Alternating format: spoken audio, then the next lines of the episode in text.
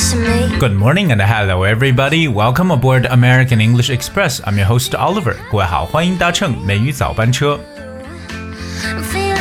在英文当中，一旦说到一半这个概念呢，相信大家想到的单词就是 half，而 h a l f half。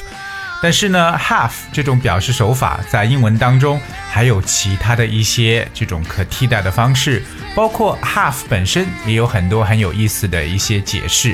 今天美语早班车，Oliver 带着大家一起来了解一下英文当中这个一半到底还可以怎么讲。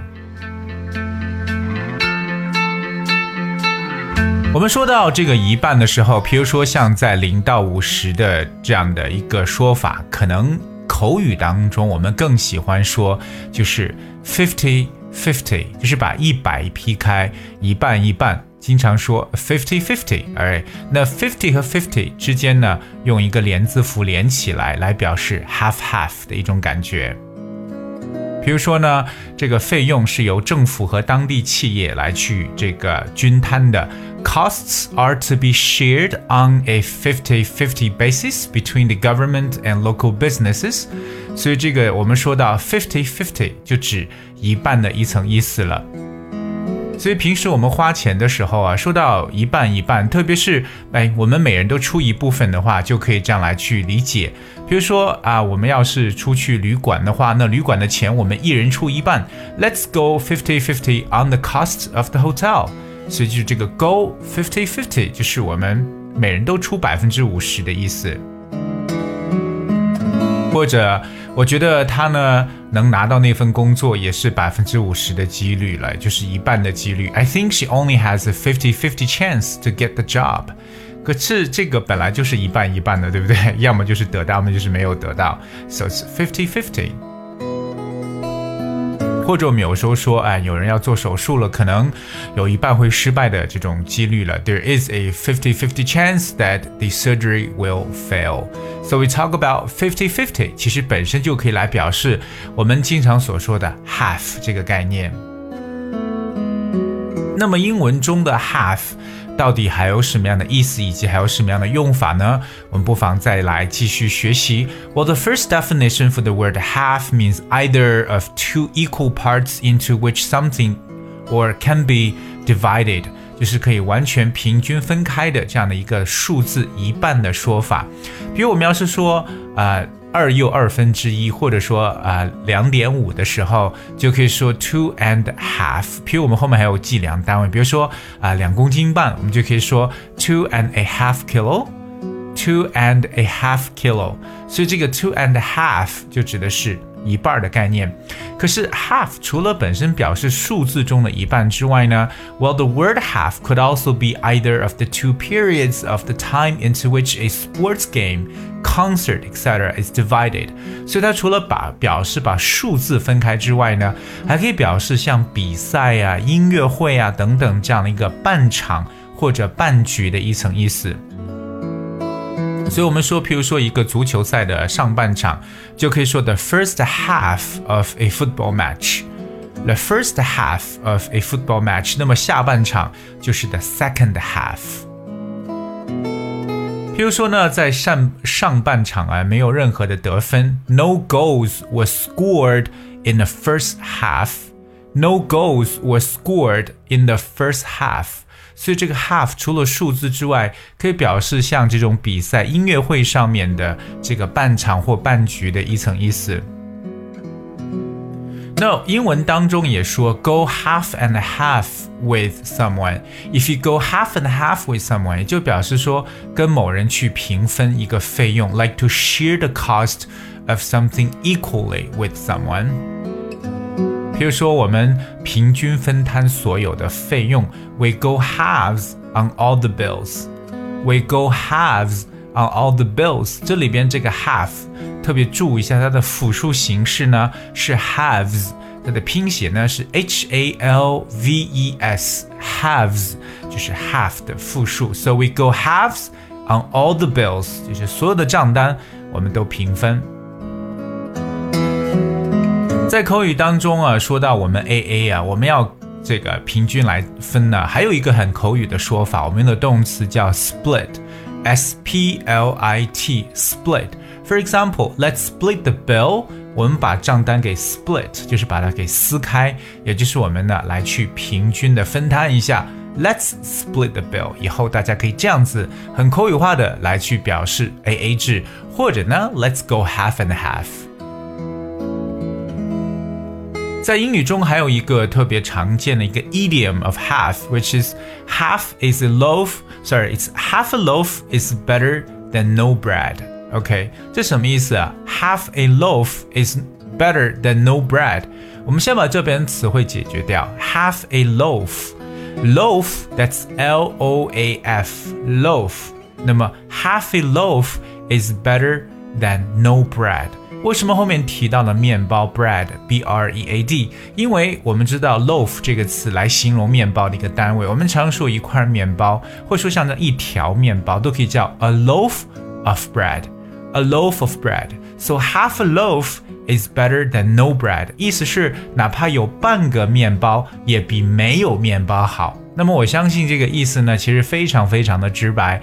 It means like you should be grateful for something, even if it's not as good or much as you really wanted. You know, something is better than nothing. 它就表示为，就是半块面包也比没有面包强，对不对？就是了胜于无嘛，对吧？就是就是有一点 总比没有好。所以这个要记住啊，叫 half a loaf is better than no bread。当然，大家要记住，我们说到这个一长条面包的说法，就是 a loaf of bread。我们今天既然讲到了一半，其实除了 half，除了这个 go fifty fifty 之外呢，英文中你在学单词的时候，也经常会发现有半什么什么的一层意思。那么这个时候，我们今天跟大家来去。讲述两个和一半相关的词缀，这两个词缀一定要去记住。第一个呢叫 semi，it spells s e m i，semi，s e m i，semi 通常不单独出现，它后面还需要加一个词，形成一半的什么什么意思。So the word semi is like in adjectives and nouns，构成形容词或者名词。It means half。half。譬如我要是说这个半自动，就可以叫 semi-automatic。We know that automatic 表示自动的，but if I go with semi-automatic 就是半自动。 我们知道圆形叫 circular，c i r c u l a r circular，right？那我要是说半圆呢，就叫 semi-circular，semi-circular。还有就是我们经常在比赛当中，我们有这个总决赛，总决赛叫 final，f i n a l。可是如果要讲半决赛，那叫 semi final。所以我们知道 semi 这个词跟词缀呢，它就表示有一半的一层意思，用的特别的广。除了 semi 之外，大家还会碰到一个表示一半的一个词缀，叫 hemi。H E M I hemi 这个用的特别的少，其实就我目前所学的词汇当中，我只碰到了一个词，就是说半球。半球呢，我们叫 hemisphere，hemisphere，因为 sphere 这个词是球体，它的拼写为 S P H E R E，sphere，哎，sphere，那前面加上 H E M I。Hemisphere 就是半球。For example，我们生活在北半球，We live in the northern hemisphere。所以各位记住了这两个表示一半的这个词根，我们说到了有 semi s e m i，也说到另外一个叫 hemi h e m i。以后大家说 A A 的时候，就不用老是说 fifty fifty，你也可以说 We go half，或者 Let's split the bill。 另外要记住，今天跟大家分享的这个 idiom 叫做 “half a loaf is better than no bread”，有总比没有好。All right，我知道现在各位呢仍然是在我们的国庆假期当中，希望我们所有的听友学完英语，好好的 enjoy your holiday。Thank you so much for tuning. 今天节目的最后呢，送上一首歌曲《What If I Kissed You Now》。Hope you guys enjoyed and thank you so much for tuning. I'll see you tomorrow. If I do, oh, would you want me to? What if I kiss you now? What if I do?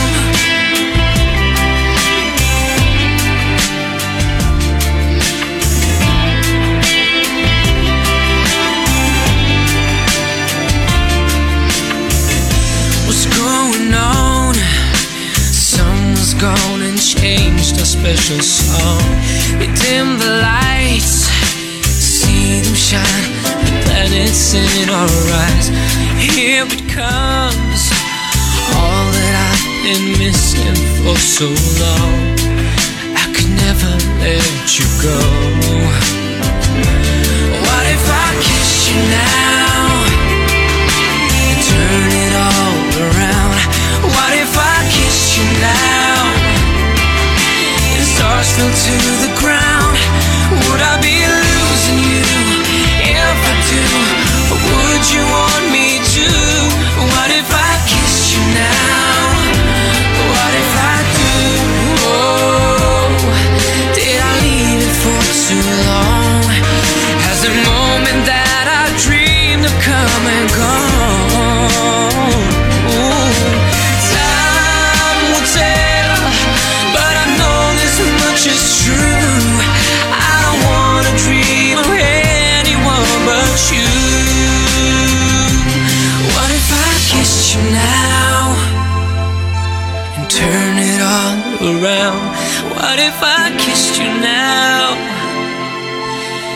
stars fell to the ground, would I be losing you if I do?